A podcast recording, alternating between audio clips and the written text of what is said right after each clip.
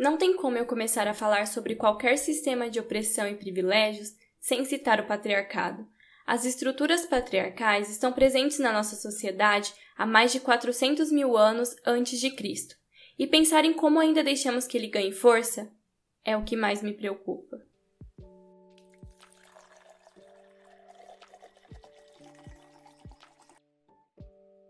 Meu nome é Lilian Dias e está começando o primeiro episódio do podcast Um Café e uma Crítica com o tema Patriarcado. O objetivo desse podcast, além de não fazer uma mulher faladeira surtar durante a quarentena, é trazer termos que são comuns e outros nem tanto no nosso meio social, mas que juramos saber os seus benefícios e malefícios. Porém, o buraco é sempre mais embaixo.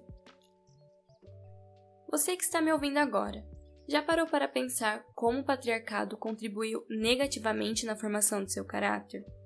Acredito que, a princípio, mulheres irão pensar em situações de opressão familiar, seja no julgamento no tamanho da sua roupa, se você sabe se portar em público. Antes de pensar em estudar, é preciso aprender a limpar uma casa e fazer uma boa comida. E nem pense em dizer que não tem vontade de casar ou ter filhos, ou já se prepara para o belo testão de como a maternidade é linda. Já os homens, eu acredito que demorou um pouquinho mais para acharem as palavras certas. Mas existem muitas influências negativas que vocês tiveram que engolir a seco por conta do patriarcado. Eu duvido que você nunca ouviu a frase vira homem, homem não chora, como assim não transou na adolescência? 18 anos e ainda não tem um carro? Nossa, como uma mulher vai te levar a sério desse jeito? E esses ensinamentos, entre aspas, que aprendemos durante os anos, né? É, ele vai se enraizando em nós e sentimos a necessidade de transmitir isso para alguém. Normalmente, os homens em formas de opressão e as mulheres e outras minorias se colocando no lugar de submissão. Eu acho que foi o ano passado que a Netflix lançou uma série chamada La Casa de Papel e o termo matriarcado e patriarcado ele voltou com muita força entre os jovens por conta da série, né? E da personagem injustiçadíssima Nairobi, que decide tomar a liderança do roubo, e aí ela fala a famosa frase, né, que comece o matriarcado. E antes que eu me estenda, eu preciso dizer para vocês que patriarcado e matriarcado não têm nada de semelhantes. É o mesmo rolê de machismo e feminismo, porque o matriarcado significa mulher origem da vida. Nas sociedades arcaicas, essas mulheres exerciam os papéis de liderança especialmente as mães, mas não tinha nada de supremacia sobre os homens. É, o gênero não era levado em conta, que é o, totalmente diferente do que acontece no patriarcado, né? Patriarcado é a supremacia da opinião dos homens brancos sobre toda a minoria que remete ao feminino. É, ele é um sistema social onde a masculinidade e a heterossexualidade têm privilégios sobre outros gêneros e orientações sexuais, e essas separações é feita de uma forma tão afirmativa que chegamos a acreditar que realmente tem algum embasamento genético. Mas não tem, gente, é totalmente social. É que as pessoas não são iguais umas às outras, a gente sabe. Óbvio que tem algumas que nos identificamos mais e outras nos identificamos menos. Mas para nós mulheres, não é novidade nenhuma receber esse ódio gratuito que o machismo emite. E mesmo assim, temos que lidar com pessoas que não acreditam que o patriarcado esteja ainda presente na nossa sociedade e fazem piadinha com isso, né? Mas para mim, ele é mais do que válido. Os homens são privilegiados em qualquer área da vida, seja ela na política, no direito, na economia e, infelizmente, na justiça. E isso faz com que ele esteja totalmente ligado às lutas de classe. E eu digo mais: quem acredita que o patriarcado não tem nada a ver com o capitalismo precisa pensar um pouquinho fora da bolha, porque ele está ligado a todo o sistema de opressão que deve ser combatido. A minha deusa suprema, que é a Marcia Tiburi, ela diz que o patriarcado é a situação de gênero do capitalismo, porque ele não tem espaço para ninguém que seja não branco, homem e heterossexual conquistar lugares de liderança. Ele faz mal para todo sujeito que é marcado como outro seja ele mulher, preto, pobre, LGBT. O seu único objetivo é colocar esses grupos de pessoas em locais de servidão. E o pior de tudo é que a gente aceita. Ele precisa ser combatido porque é um sistema covarde. É preciso sim que tenha minorias em locais de respeito. Talvez você não saiba, mas 30 milhões de mulheres são chefes de família no Brasil e elas enfrentam toda a dificuldade na hora de arrumar um emprego, porque relacionam filho à doença, à falta de produtividade e afastamento do trabalho. E filho é responsabilidade da mãe, né? Mesmo que os afastamentos por lesões físicas que acontecem no inadiável futebol de final de semana é superior a pedidos de licença maternidade.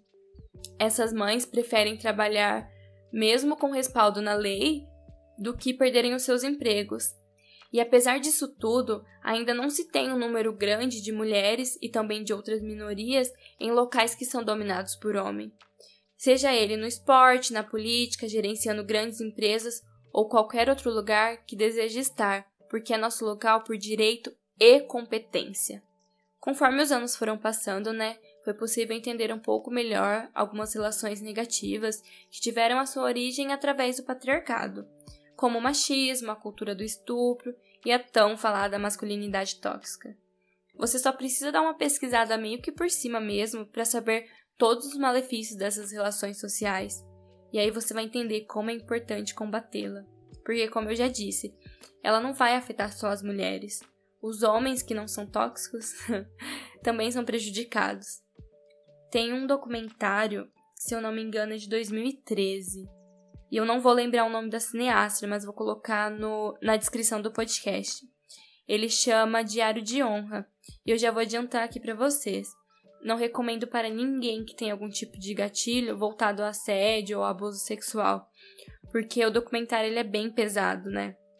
Ele foi desenvolvido através de relatos e situações constrangedoras que mulheres são submetidas é, e uma das histórias que mais me marcou, na verdade foram duas, né? E são com crianças, porque acabaram de começar a vida e já ter que passar por uma situação tão desumana, né? Acho que a palavra certa me deixa bem triste. É, a primeira história foi de uma menina de 10 anos e ela é obrigada a se casar com um homem de 50 anos. E detalhe que esse homem ele já tinha tido outras quatro esposas e todas na mesma faixa etária de idade dela, né? E do nada essas meninas, elas morriam quando atingiam uma determinada idade. E ao meu ver, quando elas atingiam uma idade e não eram mais atraentes para o gosto dele, ele dava um jeito de matar, porque não entra na minha cabeça que quatro meninas morreram na mesma faixa etária de idade e do nada, né? Também teve outra história que me marcou bastante, que foi de uma menina de 8 anos e ela estava passeando com seus pais e aí passou um menino na rua e ela olhou para esse menino.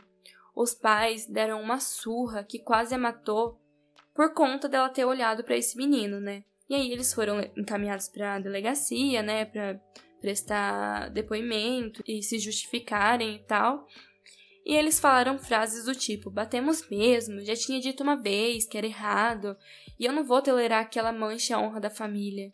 Gente, uma criança de 8 anos ser responsável por manchar a honra da família? Isso não é ficção, é vida real. Eu também nem preciso ficar indo tão longe pensando nesses países islâmicos que realmente têm uma cultura mais rígida do que a nossa, porque mesmo que você não conheça, ainda hoje no Brasil existem muitos casamentos arranjados e também famílias mais pobres que vendem as suas meninas por valores muito baixos, né? às vezes nem por valores, por uma cesta básica, é, por uma boneca, uma viagem, enfim. E elas são submetidas a situações que desumana por uma coisa que está garantido na lei. E isso me deixa triste porque o machismo nos trata como objeto e nos priva das nossas relações mais íntimas. Apesar de eu me sentir muito privilegiada, porque eu cresci em uma casa com quatro mulheres, contando comigo, né? Eu tenho duas irmãs, a minha mãe e apenas meu pai de homem, então eram cinco pessoas e quatro mulheres. E aí depois o meu cunhado chegou para somar com meu pai, mas eles não têm muita força aqui, muita firmeza nas decisões. É, a palavra da minha mãe sempre foi a última da casa. E me lembra muito de um filme que vai lançar sobre um estudante preto e ele faz um curso elitista que é medicina, né? E nesse trailer tem uma cena que ele está discutindo com a mãe dele E aí ela grita assim para ele: Cala sua boca que eu sou uma mulher preta e eu estou falando. É, aqui em casa essa frase nunca foi usada, mas o sentimento é o mesmo, porque a minha mãe sempre foi muito determinada e guerreira, né? A vida ensina. E apesar da nossa criação ter sido com muita liberdade, ela nos ensinou a dizer não, a se impor e a não depender de ninguém para fazer tipo coisas básicas ou que eu sei que eu posso, sabe? E eu sou muito grata a isso, porque apesar do meu pai emitir algumas frases machistas, né, nunca teve peso nenhum na minha vida. E foi na rua que eu entendi o quanto o machismo era ruim e prejudicial, porque ele nos faz se sentir insuficiente, impotente, e que a ideia de um homem sempre vai ter mais valor que a minha. E é por conta dessas coisas, sabe, que eu não vou aceitar ser descredibilizada ou desrespeitada apenas por ser homem, eu não vou abaixar a cabeça. Inclusive, se você é meu amigo, é, nem precisa ser tão próximo. É bem provável que eu já te corrigi se você falou algo machista ou sexista perto de mim, porque eu realmente não estou nem aí se a pessoa tá me achando exagerada, chata ou o que for. Eu falo mesmo, porque o meu objetivo é que o meu ciclo de amizade não tem esses comportamentos de gente sem noção, sabe? Tipo, não é engraçado você falar uma fazer uma brincadeirinha sexista. Não é, gente. Tipo, não é certo. E eu não vou ficar rindo dessas piadinhas como se estivesse tudo bem, porque não tá. E é muito importante que as pessoas entendam que enquanto você estiver tirando os direitos humanos de alguém e justificando isso com é, cultura, religião, humor, me desculpa, mas você está sendo omisso. E quem é omisso nesse tipo de situação infelizmente compactua com qualquer tipo de agressão. Esse direito de não meter a colher já foi anulado há muito tempo. Não é tolerado ter mais medo de ofender alguém do que salvar uma vida. Então você deve estar se perguntando: nossa, Lia, o que eu faço para ir contra o patriarcado? Gente, é simples, é só ir contra o sistema. Brincadeira. Mas é preciso se questionar. Será que você consome, lê, compra, compartilha conteúdos de mulheres e de outras minorias? E dentro desse seu consumo, quantas são negras, trans e periféricas? Será que você corrige seu amigo machistinha que manda foto de menina pelada no grupo dos amigos ou você finge que não vê? São situações do dia a dia, sabe? São coisas pequenas que fazem uma diferença danada no final das contas. E eu quero deixar bem claro aqui que o patriarcado não tem relação nenhuma com filiação biológica ou de respeito. Ele é movido por um discurso antifeminista e extremamente machista, odiado por todo conservador que acredita que essa é uma luta ultrapassada, que não respeita o coletivo e trata o feminismo como um ato não político. Por isso eu vou criticar incansavelmente o patriarcado até que as pessoas reconheçam ele como um sistema falho e o feminismo que os homens tanto odeiam só é necessário porque o patriarcado surgiu bem antes e estamos aí até hoje, dia e noite, tentando consertar a famosa cagada dos outros. Deixa eu finalizar por aqui porque meu cafezinho já até esfriou.